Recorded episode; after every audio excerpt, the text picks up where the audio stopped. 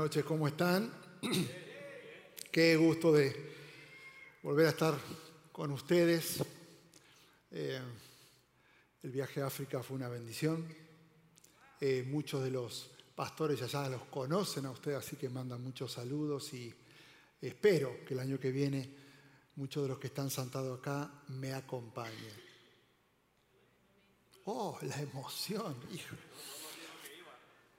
Eh, la obra en Boane ya arrancó, ya está sola, ya se compró la tierra, se construyó el templo, el único templo en toda la aldea, y ya está al lado un pastor. Y ahora la siguiente aldea se llama Picoco, si se acuerdan de ese nombre estén orando, ya encontramos un terreno y hay que empezar a edificar y ya estaremos el pastor. Quedan 58 aldeas más. Así que queda mucho por hacer en aquel lugar. Suceden cosas insólitas, ¿no? Como por ejemplo que no pueden bautizar más en el río porque había un hipopótamo. Entonces, eso solamente ocurre allá. Y estando en la carpa, donde ahora se están juntando al lado de las vías, un lugar que no está, que, que no está permitido porque está menos de 50 metros de las vías, están como a 20 metros, un lugar que le prestaron, pusieron unas lonas, pusieron estacas, palos, e improvisaron con una rama y, una, una tabla, un púlpito, y ahí ya están predicando. Eh, surgió la pregunta con el pastor, el pastor Jonah, y él nos decía, ¿cómo, cómo definimos y cómo trabajamos el discipulado? Ah, miren la pregunta en ese contexto, ¿no? ¿Cómo hacemos? Porque allá el africano, con mucha facilidad, el que se dice convertido, va con el curandero y otra vez queda atado. Y el curandero le trae sanidad, porque claro, Satanás tiene poder. Pero queda tan confundido que vuelve a la iglesia celebrando que el curandero lo curó. Entonces, la pregunta era, ¿cómo hacemos para que esa persona, si es un discípulo, ya tome decisión? Y de ahí empecé a tomar y en esa charla surgió lo que quiero compartirles, porque le tuve que decir al pastor Jonah la siguiente eh, conclusión. No te preocupes ni te amargues, porque allá pasa lo mismo. Hmm. Porque resulta que una de las cualidades de alguien que se dice discípulo es entender que la formación nunca se acaba. Y, dicha formación yo no la, la, la llevo a cabo para imitar a alguien, sino para ser transformado por alguien. Por eso el discipulado no es un programa, es una forma de vivir. El gran error es decir, Cursé seis semanas de, ocho semanas de, diez semanas. Claro que sirve y es parte y son herramientas, hacelo. Pero no confundas que terminó tu tiempo de discipulado, porque es un proceso que no para nunca. Por eso todo discípulo de Jesús debe asumir que si hay un encuentro real con Dios, va a haber transformación. Si no hay transformación, es que esa persona que se dice que es discípulo conoce a Dios, pero no tuvo un encuentro con Dios, porque encontrarse con Dios genera transformación. Punto. Un verdadero discípulo de Jesús se pregunta, o debería preguntarse cada mañana, ¿qué debo hacer hoy para recordar que Dios es Dios? ¿Qué vio Dios en mí cuando me levanté? ¿Qué podría hacer hoy para acercarme más a Él? Te levantaste y tu preocupación no son tus obligaciones, es Él y tu relación con Él. Estoy hablando de un verdadero discípulo, no alguien que conoce a Dios.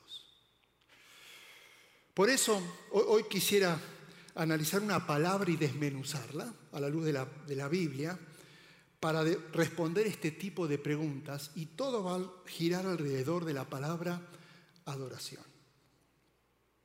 Todo comienza y termina con mi adoración. Y si alguna vez te preguntaste por qué será que es tan importante adorar un Dios que en realidad no necesita ser adorado, porque Dios es Dios. Y lo interesante de esta pregunta es que su respuesta nos va a llevar a concluir que sencillamente a mí me importa adorarle a Él porque la adoración le importa a Dios. Y le importa a Dios porque Él sabe que es digno de adoración. Y tal vez en medio de nuestra cultura eso suene como algo arrogante, pero es la verdad. Él no necesita nuestra adoración para ser más digno, porque Él no puede ser más digno de lo que es, de lo que ya es y de lo que siempre ha sido. Él no necesita tu adoración, Él desea tu adoración. Y Él la desea porque la merece, porque la ordena y porque hacerlo es la cosa más amorosa y hermosa que podamos hacer. Y encima, adorarle nos trae beneficios. ¿Estás conmigo? Tal vez tu pregunta ahí, ok, lo entendí, pero cuénteme un poco de los beneficios que me trae adorar. No dije conocer a Dios. Yo puedo conocer mucho de Dios, pero eso no implica ni me asegura que yo tenga una relación. El hecho de que yo adore al Señor me trae beneficios, como por ejemplo Juan 15, 15, donde Jesús dijo, yo soy la vid y ustedes son las ramas. El que permanece, ¿qué es permanecer? Adorarle. El que permanece en mí, como yo en él, la persona que vive en adoración va a dar frutos. ¿Por qué? Porque la persona que dice conocer a Dios pero no adora a Dios vive alejada de Él y toda persona que no permanezca a Él no va a dar frutos. ¿Sabes cuál es otro beneficio de estar cerca de Él a través de mi adoración? Hebreos 4:16. Acerquémonos confiadamente, adoración al trono de la gracia, porque si yo tengo este estilo de vida, recibiré misericordia y voy a hallar la gracia. Escucha esto, misericordia y gracia que me va a ayudar en el momento que más lo necesite. Yo no adoro porque todo está bien, yo adoro porque Dios es Dios y eso me llena de gracia y misericordia y la voy a necesitar en tiempos difíciles. Hmm. Tal vez el secreto de entender este principio es aceptar que la adoración no comienza con nosotros. La adoración comienza y termina con Dios. Y a lo mejor vos te hiciste esta pregunta alguna vez. ¿Por qué será que nos atrae, hablando de la eh, raza humana, la persona, vos y yo, siempre algo de una forma tan obsesiva hay algo que me, que me, atrae tanto, de tal manera que con desesperación lo defiendo o lo exalto. Pensá en algo y eso, eso te atrae, te apasiona de tal manera que no dejas de defenderlo. La respuesta a esta pregunta es simple, porque vos y yo y todas las personas que habitamos en este planeta fuimos creados para adorar. Y nuestra naturaleza es adorar. Por eso si alguien se niega a adorar a Dios, de una u otra manera terminará adorando algo creado por Dios. Entonces terminará adorando a Dios. No hay forma de no adorar a Dios.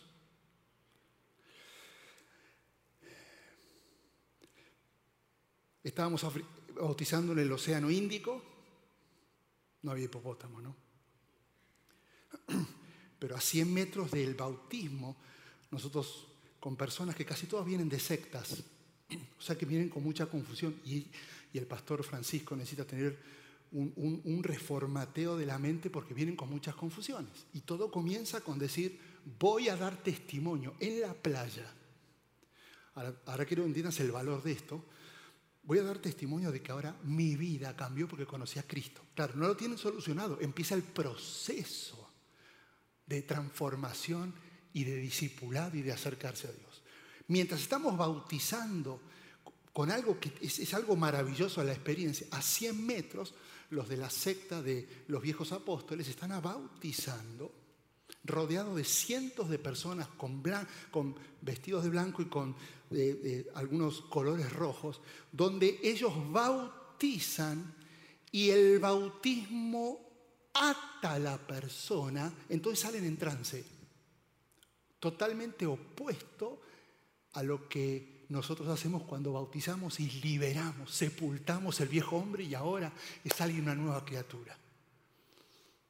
Las personas adoran a cualquier cosa. Cuando se construyó el puente más grande de África, que lo construyeron los chinos para, para unir la, la capital Maputo con la isla de Catembe, un puente de 200 metros, la gente, en agradecimiento a todo lo que se hizo, hicieron sacrificios de animales en las, todas las columnas. Y eran cientos de animales sacrificados en agradecimiento al puente.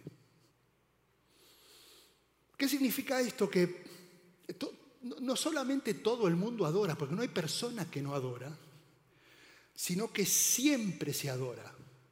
Y, este, este acto de adoración no solamente sucede adentro de la iglesia, la mayoría de las veces sucede afuera de la iglesia. Por eso, la adoración se trata de valor y la podríamos definir como una respuesta a lo que más valoro. Yo no amaba la música, yo me equivoqué y adoré la música. Y mi vida pasó a ser todo alrededor de la música. Y Dios me la quitó. Porque yo no tuve la capacidad de adorar a Dios con la música, sino quedarme atorado en la adoración a la música. Y Dios quedó totalmente al costado. Entonces quiero que sepas que entregar mi vida a algo que para mí es prioridad es más fácil de lo que imaginas. Cuando se le preguntó a Jesús por la más simple definición de lo que Él espera de cada uno de nosotros, dio una definición que viene en varios, en varios libros, en varios evangelios. Y, Él dijo lo siguiente, este es el versículo clave. Eh, subrayalo, sácale foto, anótalo. ¿Por qué? Porque este debería ser un versículo que te haga recordar lo que tenemos que hacer todos los días al levantarnos. Es simple, es lo que Jesús espera de nosotros. Y él dijo, amen al Señor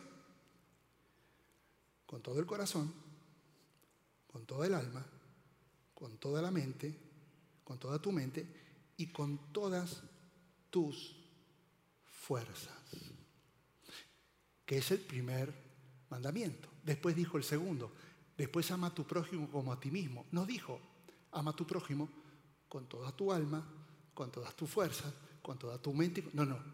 Porque el amor que involucra toda mi vida es adoración. Y al único que puedo adorar es a Dios. Yo amo al prójimo y adoro a Dios.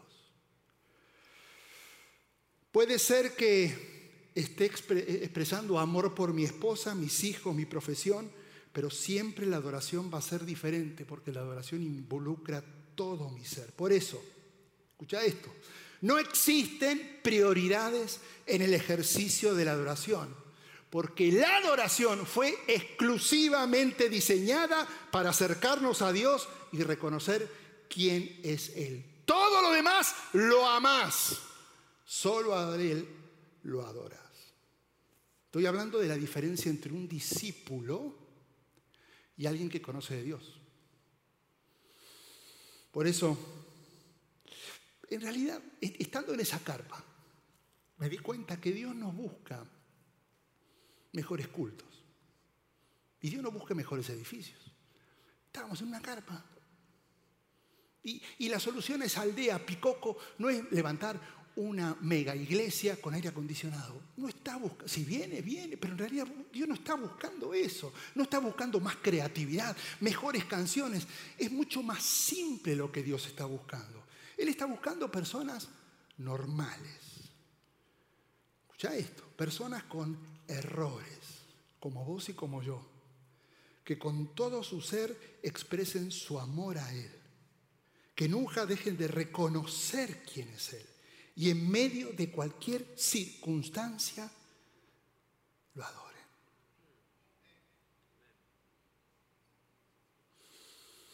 Por eso si tu esperanza es estar en este lugar a las siete y media de la tarde, estás en problemas. Porque eso no es ser discípulo. Eso es cumplir con una normativa, pero no te hace discípulo. El discípulo que, ese que mañana a la mañana se levanta preocupado. ¿Cómo hago para estar más cerca? Por eso yo sueño tener la capacidad, no la tengo todavía, de poder contestarle. Y eso que Jesús nos lo enseñó a Satanás en medio de la prueba y decirle, vete de mí, Satanás, porque está escrito, solo al Señor tu Dios adorarás y al solo servirá.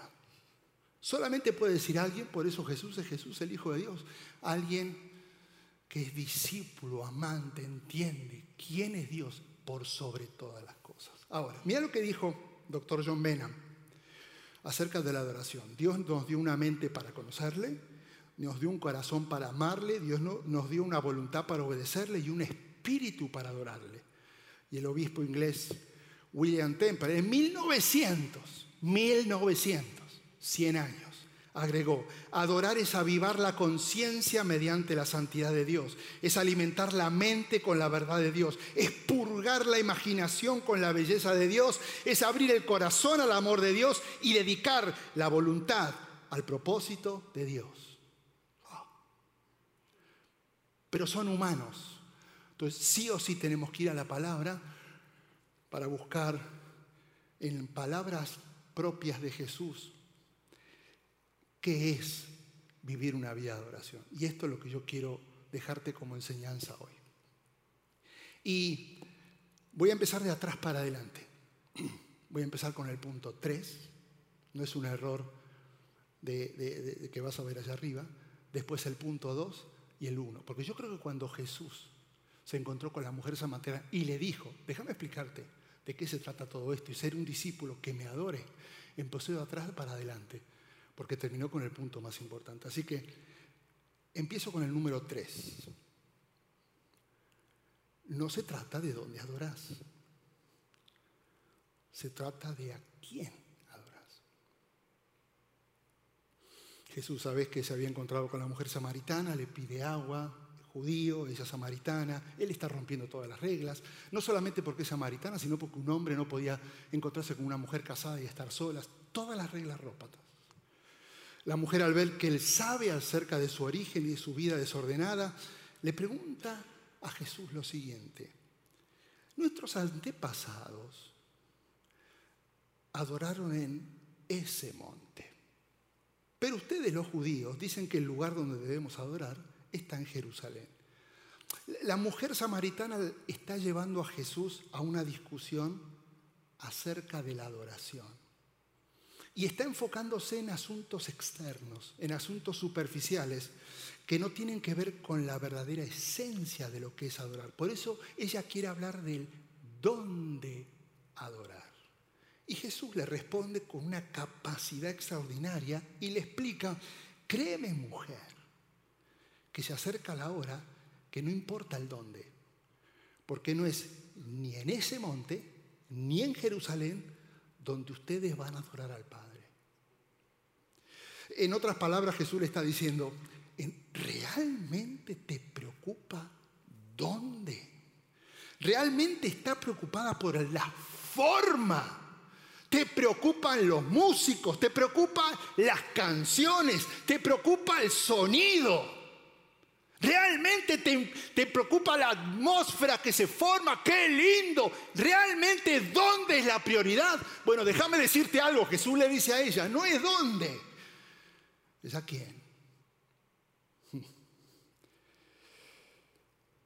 Y tal vez me dirá, ¿por qué Jesús le hace esa contestación? Simple, porque había un problema geográfico que traía otra, otra de las muchas discusiones entre judíos y samaritanos, porque los samaritanos decían que en el monte Gesirim era la verdadera adoración, y en Jerusalén ellos decían que subiendo, acuérdense que no existe norte o sur para ir a Jerusalén, Siempre la Biblia va a hablar que se sube a Jerusalén, no es por dirección, es por demografía, porque Jerusalén está santo. Entonces, no importa en qué punto estás, era subir a Jerusalén a adorar, porque solo allí se podía adorar.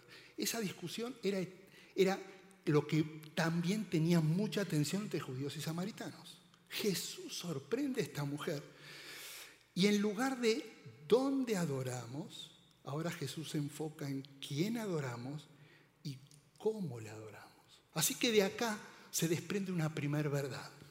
No es dónde se debe adorar, sino la actitud del corazón y la mente y la obediencia a la verdad de Dios en cuanto al objeto y el método de adoración. Por eso, si tu esperanza está en algo semanal, si tu vida de adoración se limita a algo establecido, en un programa preestablecido, en una plataforma, estamos en problemas. Y más, esa forma de adoración que depende de que te guíen, se va a ver reflejada en tu trato, en tu familia, en tu toma de decisiones, en tu manera de hablar. Ah, es que pastor, es que yo soy así. Yo soy así, tiene que conocer mi historia. Bueno, déjame decirte algo. No tuviste un encuentro con Dios porque Él transforma todo lo establecido. No te lo puedo decir de otra manera. Escucha esto. Si amas a Jesús, entonces la adoración tiene que ser una forma de vivir, no un tiempo preestablecido por una organización. Ahora, esto me lleva al segundo punto. Es que no se puede adorar lo que no conoce. Por eso Jesús le dice, ustedes adoran, Jesús hablando a los samaritanos, ella en representación de los samaritanos, a lo que no conocen. Nosotros los judíos adoramos lo que conocemos porque la salvación viene de los judíos. Y esta es una, esta es una afirmación muy desafiante.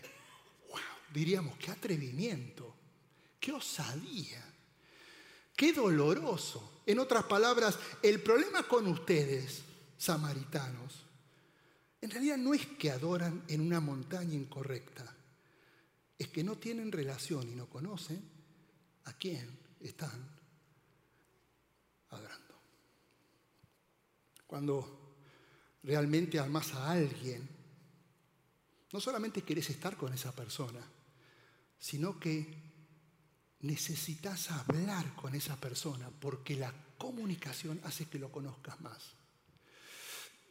El conocimiento de algo no es solamente para analizar y evaluar ese algo, sino para amar más al que he decidido conocer. Por eso no sé si vos te acordás cuando te enamoraste, a lo mejor la que está al lado tuyo no fue tu primer novia, estoy hablando metafóricamente, ¿verdad? Y, y, cuando estabas hablando con aquella persona que te enamoraste, que a lo mejor es la que es tu esposa, tus padres te regañaban porque decían, no puede ser que pierdas el tiempo y pierdas el tiempo, y si usabas teléfono, te gastabas todo el teléfono, en mi caso no había teléfono, este, porque no, entonces eh, era con el disco, ¿se acuerdan eso? Bueno, que ni sabe lo que estoy hablando. Y parecía que lo tenías pegado en la, oreja y hablabas y hablabas y hablabas y lo único que querías era hablar y hablar con esa persona porque el hablar te acercaba a esa persona.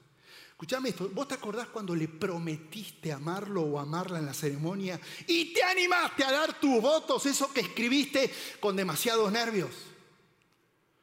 No creo que uno de esos votos haya sido, mi amor, prometo amarte en las buenas y en las malas, y si algo cambia en mí, antes de que la muerte nos separe, te lo voy a hacer saber.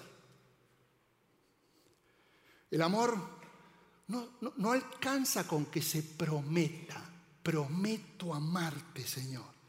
El amor hay que construirlo a partir del conocimiento con la otra persona. Escucha esto, si tu cónyuge no habla con vos. Tenés todo el derecho a preguntarte si te ama.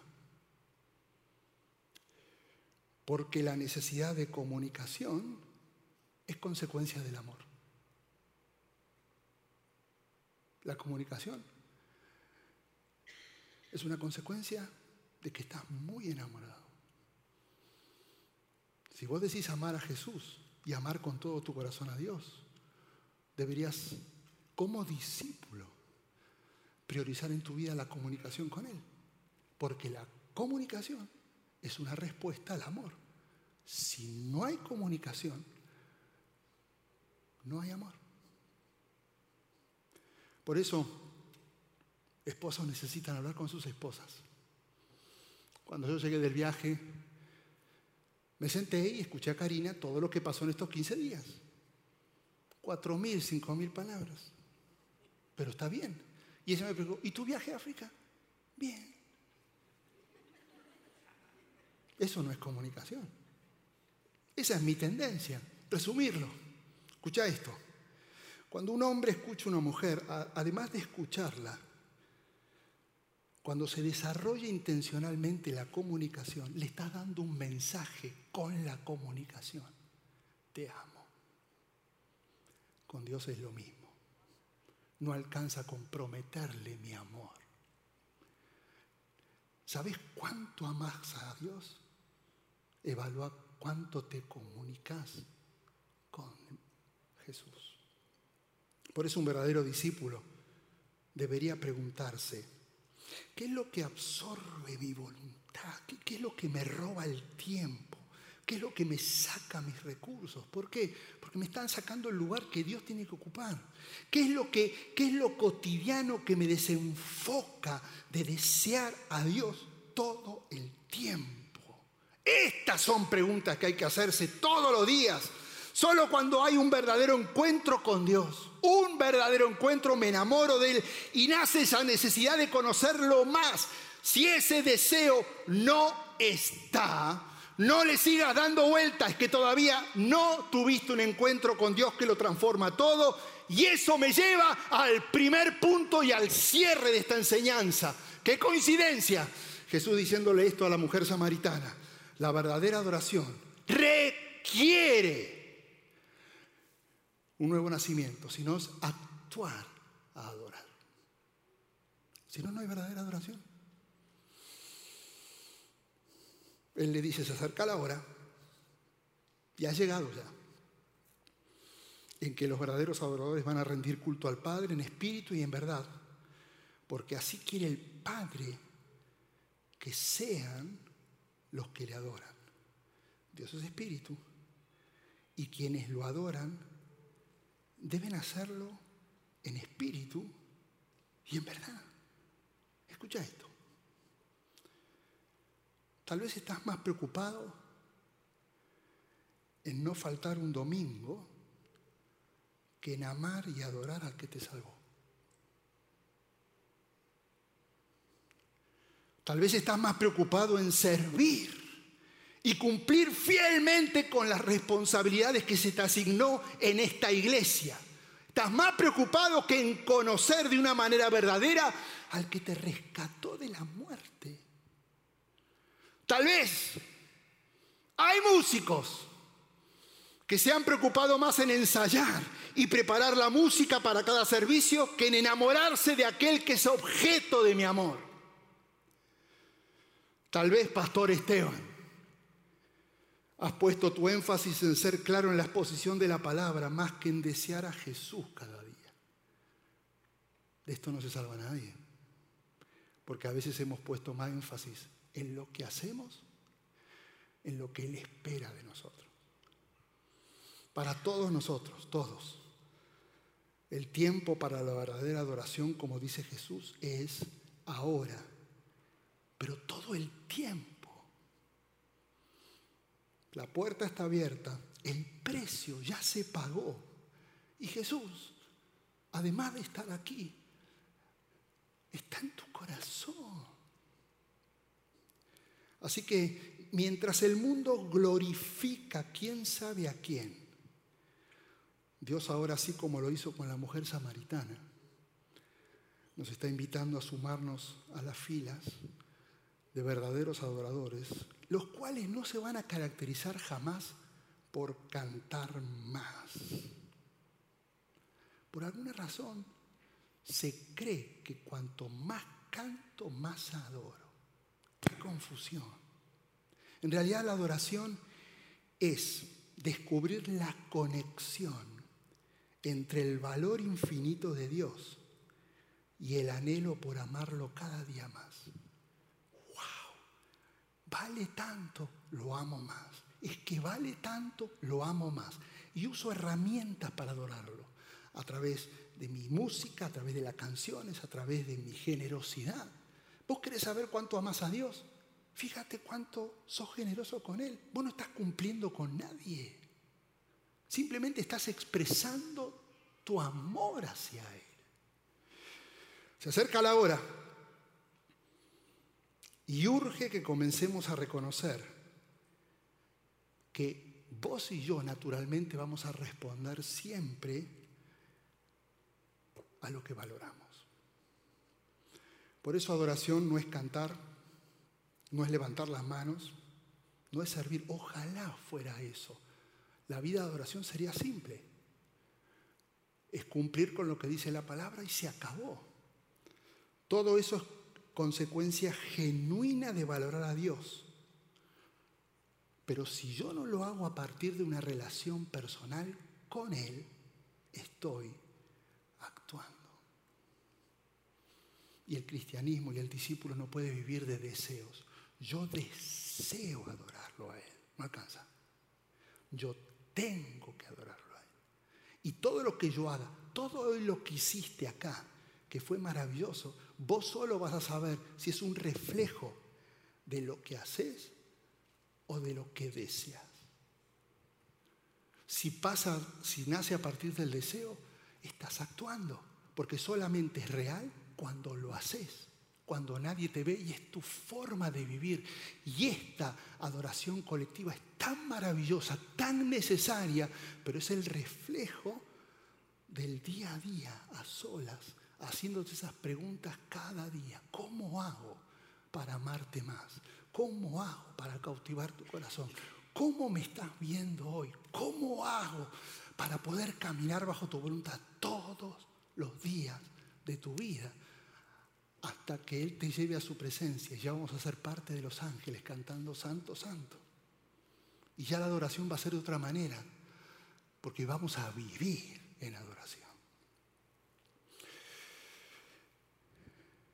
La, adoración del verdadero adorador es mi respuesta a Dios por quién es Él y lo que ha hecho en mí, expresado en las cosas que decimos y en la manera que vivimos. Y con esto termine Charlie si querés pasar con los chicos. El que adora en espíritu y en verdad tiene que haber nacido de nuevo. Tiene que haber tenido un encuentro que transforma tiene, porque solo así entenderá la verdadera dimensión de lo que es adorar. La adoración no es algo que se pueda observar como un espectáculo.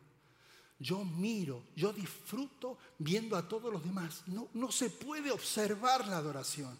Es un verbo que genera que yo esté en movimiento y haga algo siempre. No es estática la adoración. Adorar es un lugar donde entro con todas mis fuerzas. Es una actividad de participación genuina, continua, en un medio de una cultura que te va a vender que podés ser espectador de todo. Adorar no puede ser espectador. Si no conoces a Dios. Pero el que tuvo un encuentro y fue transformado por ese encuentro, no puede dejar de adorar.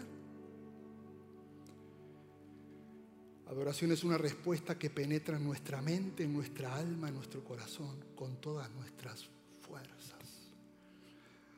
La adoración genera una respuesta en mi vida.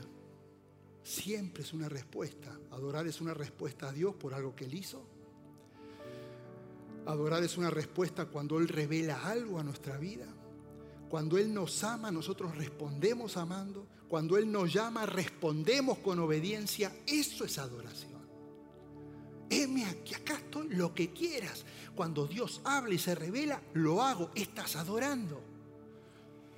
Por eso, la mujer samaritana, después de escuchar todo esto, al escuchar lo que Jesús le decía, le respondió, escucha, esto es, esto es extraordinario, le responde en adoración. Y le dice, sé que ahora sí viene el Mesías, que llaman Cristo, respondió ella. Cuando Él venga, nos explicará todas las cosas. Y Jesús le responde a ella como te responde hoy a ti, ahora, ahora en este momento. Y lo que le dice a ella te lo dice. Soy El que está hablando contigo. Dice Jesús. La mujer tuvo un encuentro real y se volvió la mujer más evangelista de todo el pueblo. Debería haber vuelto loco a todo el mundo, porque no se cayó nunca más. Ella entendió lo que era adorar, pero tuvo que haber nacido de nuevo. Jesús está aquí para que lo adoremos. Pero antes tenés que tomar una decisión. Pastores, que yo hace 20 años que asisto a la iglesia, tenés que tomar una decisión. Pastores, que yo nací en un hogar cristiano, tenés que tomar una decisión. Es que, pastor, yo vengo sirviendo, tenés que tomar una decisión. La decisión no es servir, eso es consecuencia. Hay una decisión que es mucho más posterior a esto, que es un encuentro con Él. La marca del encuentro es tu transformación. Porque cuando hay un encuentro con Jesús, hay transformación. Me imagino si él estuviera acá diciendo, soy el agua viva que fuiste destinado a beber. Yo soy el profeta que conoce todo acerca de ti. No me digas que vos estás ahí sentado diciendo, si alguien supiera lo que estoy viviendo, ella lo conoce todo, igual que la mujer samaritana. Y me encanta porque él dice, a pesar de que conozco todo, aún así te amo. Soy el Salvador que ha venido al mundo y murió por tus pecados para que sea posible tu verdadera adoración. Y si te estás preguntando, ¿cómo me acerco? Él te dice, acá estoy. Soy yo el que está hablando contigo. Confía en mí. Hasta acá llegué yo. Ya no puedo hacer más nada. Lo que sí a partir de este momento lo va a tener que hacer el Espíritu Santo. Y yo creo que hagas algo. Cierra tus ojitos un instante. Porque esto tiene que generar evaluación. Acá no importa el cargo que tenés, el historial, los estudios, el conocimiento. En realidad, acá la evaluación es, yo me llamo discípulo porque sigo a Cristo, pero discípulo no es solamente seguirlo y conocerlo es vivir adorándole y poniéndolo en primer lugar. Esa es tu evaluación, porque eso en realidad es lo que está esperando de ti.